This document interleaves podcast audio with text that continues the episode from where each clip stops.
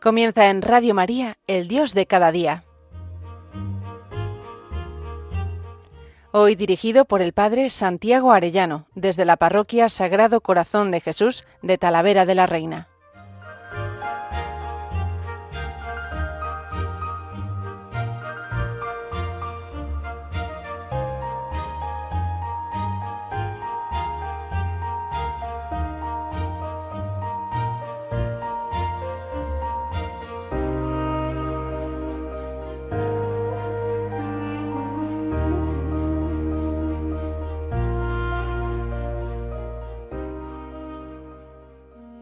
Muy queridos oyentes de Radio María, muy queridos amigos todos, qué alegría un lunes más con todos ustedes. En una de esas reuniones de padres de familia que los párrocos tenemos eh, a lo largo del año en las parroquias, quise tratar el tema de Sound of Freedom, el sonido de la libertad, esta película tan preciosa que han, que han publicado, que han editado y que ha salido en los cines. Y a raíz de eso sacar una reflexión a los padres de familia advirtiendo de los peligros eh, de no educar bien, educar en unos criterios firmes, en unos hábitos buenos y en una piedad profunda y sincera. Y un poco pues como descuidarnos, ¿no? Y de la educación de los hijos y, y no entender que estamos en una verdadera batalla. Y es lo que quisiera sobre todo subrayar en este Dios de cada día, en que de algún modo todos necesitamos un aldabonazo de decirnos, oye, cuidado, ¿no? Que quieren acabar con tu niño, que quieren acabar eh, con, la, con la fe de tu niño sobre todo, ¿no? Luego también todos los peligros del cuerpo, pero también muy especialmente los peligros del alma. Bueno, esta película, El sonido de la libertad, está basada en hechos reales, como saben, nos, nos cuenta la historia de Tim Ballard, ex policía estadounidense del Departamento de Detención de Pedófilos, que acaba entregando su vida al rescate de niños secuestrados y explotados sexualmente me parece pues una película preciosa, ¿no? Yo cuando estuve viéndola pues me impactó mucho y pensé el bien que el bien que puede hacer esta película y puede ser, bueno, pues como un aliciente potente para todos, ¿no? Y muy especialmente digo para los padres de familia. Yo no entiendo de cine, pero bueno, personas que entienden más, escribió un artículo el padre Joaquín Garrigós, amigo mío, y me pareció que, que, lo que decía era muy verdadero. Él dice es una obra maestra en todos los sentidos el guion te engancha desde el minuto uno hasta el final y te hace estar con el corazón encogido todo el metraje, la fotografía, la banda sonora, los planos, la interpretación. Se merecería varios Oscars, dice él.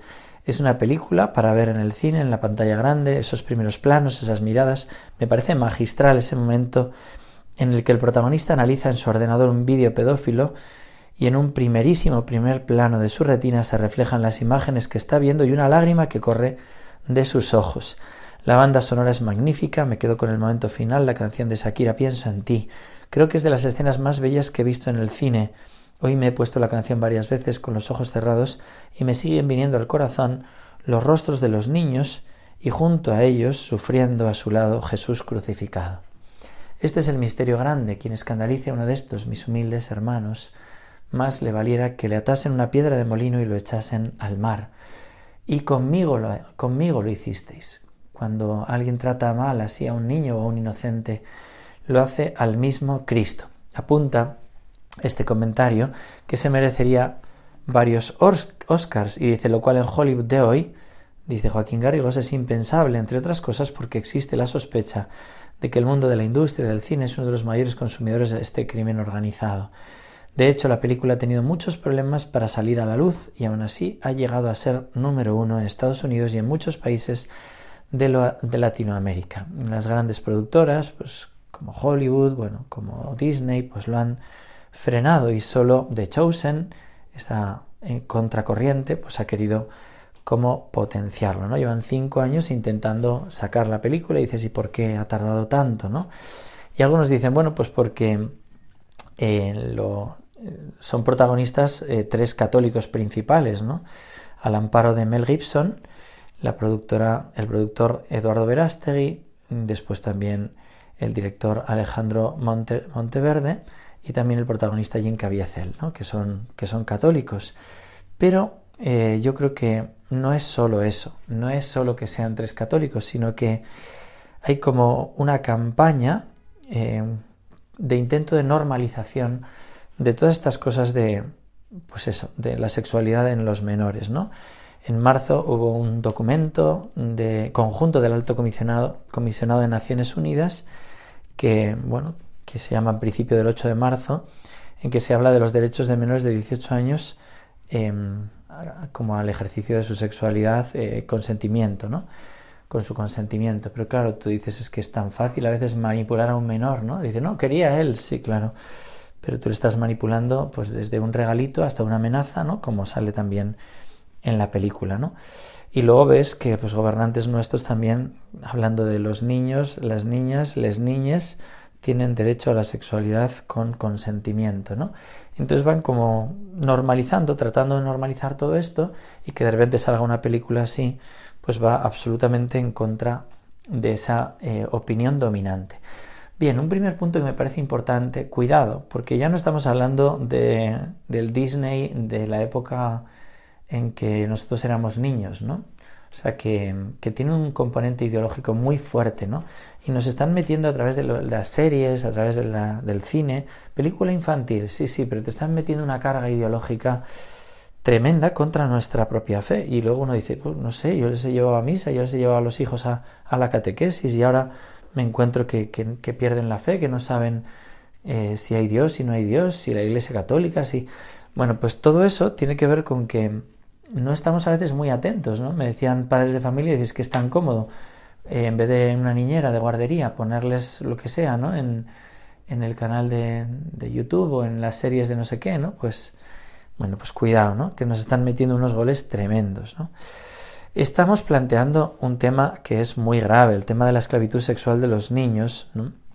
Y en el coloquio final de la película, Jim Caviezel dice, Abraham Lincoln alabó el libro de la cabaña del tío Tom, que es un libro que, bueno, pues para, para, hablar de la libertad frente a la esclavitud, ¿no? La guerra constituyente que tiene Estados Unidos de, contra los esclavistas, ¿no? Que, que se ha convertido en el Día Nacional, ¿no? Bueno, pues esa novela explica muy bien el tema de la esclavitud y sensibilizó a la sociedad americana entonces en favor de la libertad y contra la esclavitud. Y entonces dice Abraham Lincoln, alabó la cabaña del tío Tom, creo que podemos convertir The Sound of Freedom en la cabaña del tío Tom de la esclavitud infantil, ¿no? Es una película que es muy buena, que, es, que está muy bien hecha, que además eh, manifiesta con claridad que se puede hablar de temas muy graves sin necesidad de un contenido explícito, erótico, ni pornográfico, ni impuro, lo cual se agradece mucho, que es muy limpia la película, y a la vez, em, a la vez con una verdad muy grande lo que transmite, ¿no?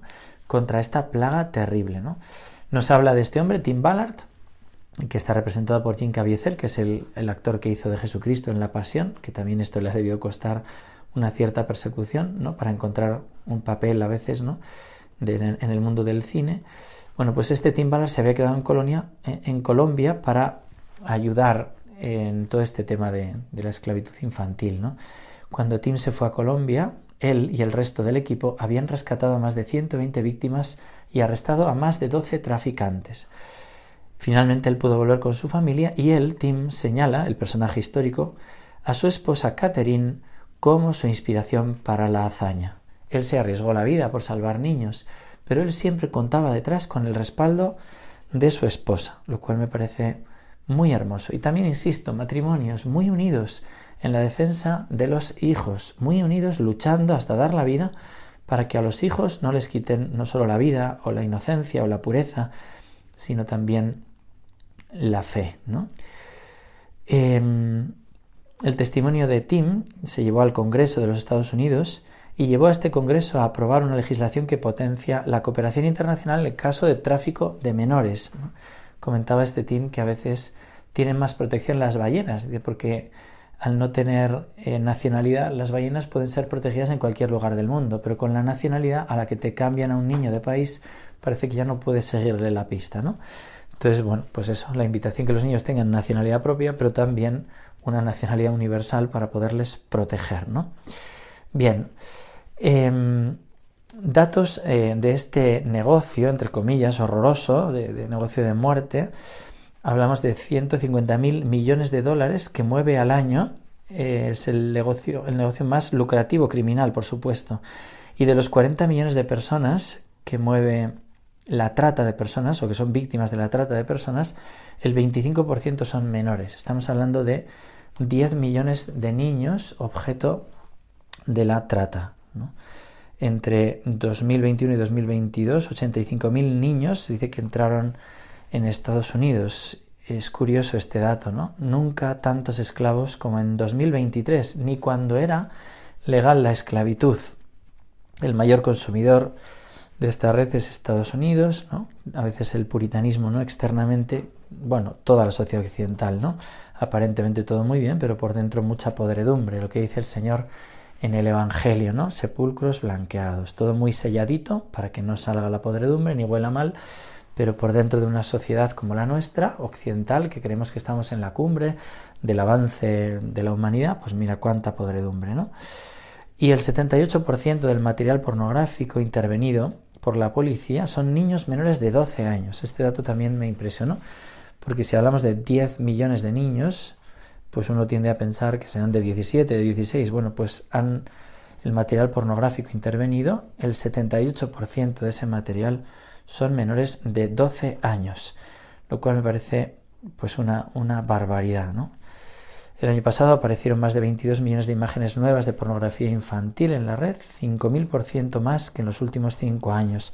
Se trata de la red criminal internacional con mayor crecimiento que el mundo ha conocido. Ya ha superado el tráfico de armas, dice en un diálogo eh, Jean Caviezel, dice, ya ha superado el tráfico de armas y pronto superará el tráfico de droga, porque una bolsita de cocaína solo se vende una vez, pero a un niño lo puedes vender a un niño adorable de 5 años 5 o 6 veces al día durante 10 años, más de 2 millones de niños al año son llevados a los rincones más profundos del infierno. Me parece datos como escalofriantes, ¿no? Y un dolor tremendo pensar en esos niños, en los traumas que a esos niños em, se les generan, ¿no?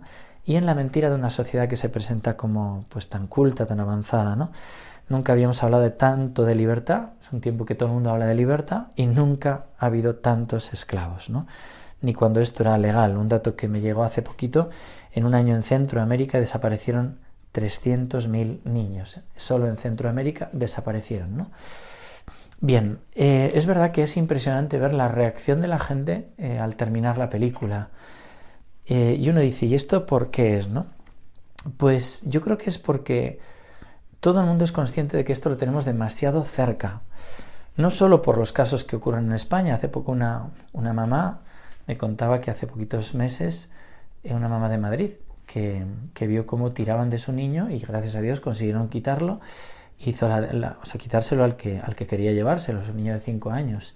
Hizo la denuncia y le, le avisaron que efectivamente eh, las imágenes correspondían a, a una red de secuestra para trata de niños, ¿no? Para temas de, de abuso de sexualidad de niños, ¿no? Imaginaos el sufrimiento de esta mamá, eh, la preocupación, ¿no? De cuidado, ¿no? Que puede pasar esto y hay que estar atento.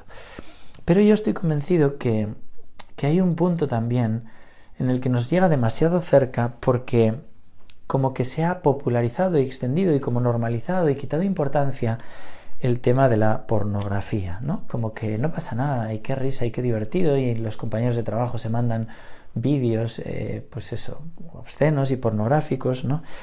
Y claro, em, todo eso al final, eh, no te das cuenta, pero detrás hay una mujer que está siendo esclavizada, o hay personas que son, que son esclavas, ¿no? Y mm, es como que de repente te hace caer en cuenta que lo virtual es real, que ese drama lo tenemos más cerca y de algún modo lo estamos bendiciendo y consintiendo, ¿no? En ese sentido hay un personaje que, que es como convertido en la película, ¿no? No quiero hacer spoiler ni nada, pero hay un momento en el que él dice que acudió a una prostituta y le fue a pagar religiosamente, dice él, ¿no? Como le fue a pagar lo que le debía. Y cuando, pues eso, al, terminar piensa, pues esta chica tendrá unos 25 años y le preguntó y resultó que esa chica tenía 14 años. Esto fue un aldabonazo para él dándose cuenta del horror de lo que estaba pasando, ¿no? Bueno, pues, ¿qué sabes tú, ¿no? Toda esa porquería de la pornografía, ¿a quién están esclavizando detrás de todo eso, ¿no? Y en ese sentido, yo les decía a los padres, ¿no? Como una condena a la frivolidad y a vivir en verdad. Toda esa porquería nos está destruyendo. Tiene Gonzalo Mazarrasa una canción que quiero cantar aquí porque me parece que, que hay que vivir en verdad. Dice así. Cuando el miedo se disfraza de inocencia, cuando reina por doquiera Satanás, cuando el odio ya no encuentra resistencia, es entonces cuando brilla la verdad. La verdad, la verdad, la palabra suena mal cuando nos acostumbramos a dudar. La verdad, la verdad, dime tú qué es la verdad. Y Pilato le mandó crucificar. Cuando tanto se han cambiado la chaqueta, cuando nos avergonzamos de rezar, cuando matan a los niños sin defensa, es entonces cuando sufren la verdad.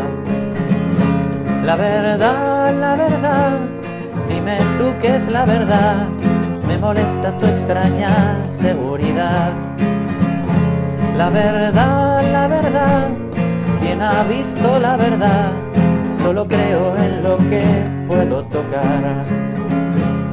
Cuando se ha puesto de moda la indecencia, cuando ya se llama vino a lo que es pan, cuando se hace gala de la indiferencia, es entonces cuando escuece la verdad.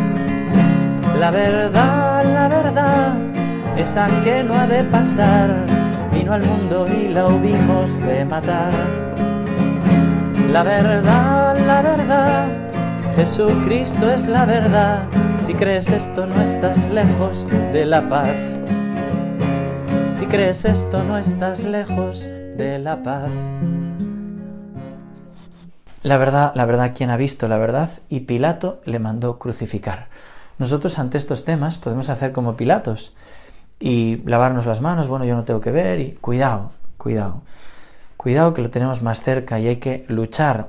Y claro, uno dice, ya, pero ¿yo qué hago por, por luchar con unas redes ahí que, que van robando niños? Y bueno, pues puede rezar y rezar por esos niños y bueno, no sé, cada uno tiene que ver. Pero hay una batalla tremenda que me parece la más terrible, que es la que estamos como aceptando ya como si no pasase nada, ¿no? La batalla contra la frivolidad, contra la vanidad, contra la mundanidad. Yo pensaba a raíz de esta película, ¿no? Pues cuántos papás, como el ingenuo papá de la película, ¿no? Ah, pues mira, me lo presentan a un concurso de belleza o a un, o un casting de, de modelos o a, ah, mi hija va a salir en la tele o, o, tantas veces, ¿no? En esas redes de TikTok que aparecen las niñas bailando y mal vestidas y los padres aplaudiendo como si no pasase nada, ¿no? Todo ese planteamiento frívolo, vanidoso, mundano, que no nos damos cuenta, pero que poco a poco se va metiendo en los corazones y al final no se está por defender la verdad que es Cristo, sino por el aplauso del mundo y un planteamiento de vida que es horizontal, sin que Cristo sea el Señor de verdad, ¿no? El Rey del mundo, ¿no? Y en eso eh, quiero subrayar un aspecto que subrayaba a estos padres de familia, el planteamiento de un humanismo sin Dios, ¿no? No se pueden los valores y Mira, procedemos de una sociedad cristiana y todavía queda mucho de esa sociedad cristiana, pero nos la estamos cargando entre todos, ¿no? Con este consentimiento poco a poco, ¿no? De, de cosas que son profundamente malas, ¿no? Y en ese sentido hay que combatir por una fidelidad, por las costumbres cristianas, por los modos de la fidelidad cristiana. El Papa Benedicto solía decir que un humanismo sin Dios es un humanismo inhumano. Y así lo estamos viendo. ¿no? Se llena la gente de libertad, de valores humanos, de derechos humanos, y ya está permitido como, pues como si fuera normal, ¿no? Aquí en España y en tantos lugares el aborto, la eutanasia, ¿no? Pues como el suicidio asistido, el qué cultura, qué avance, ¿no?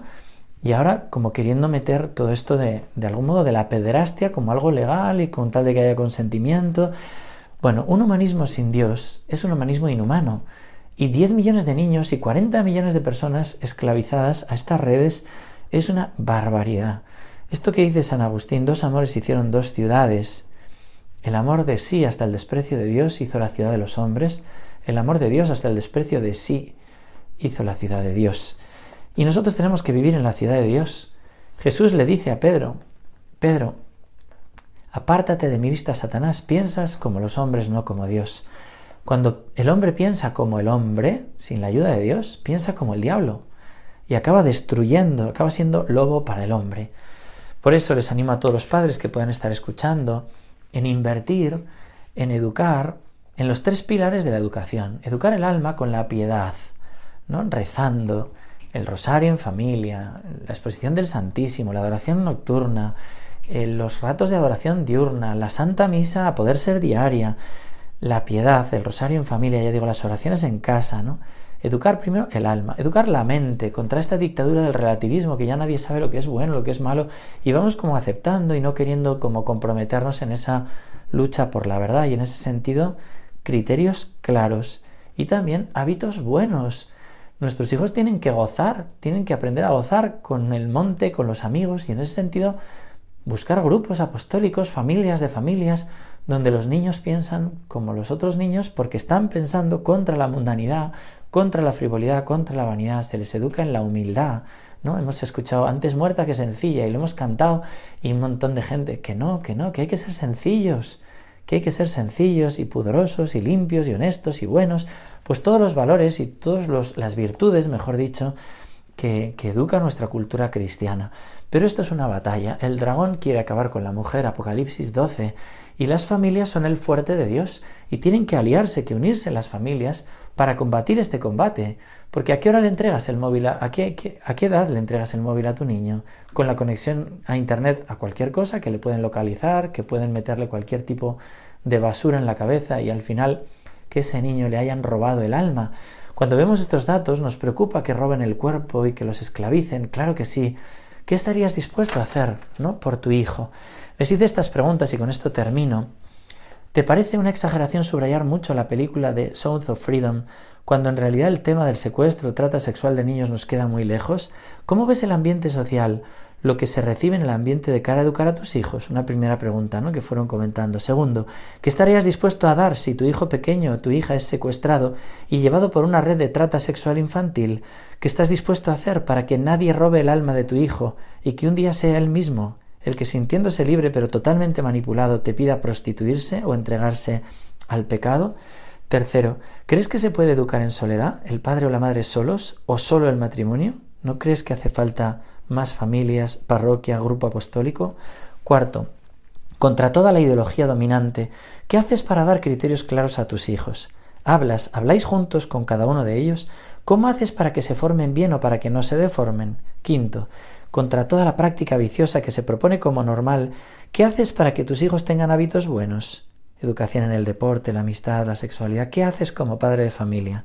Y sexto, ¿qué haces para educar el alma de tus hijos?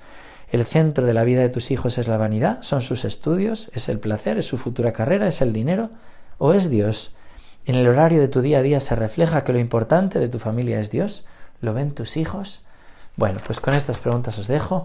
Vamos a pedirle al Señor que nos dé la fortaleza para educar en esos criterios claros, hábitos buenos y profunda piedad. Y que Dios libre a nuestros hijos. Que Dios os bendiga a todos.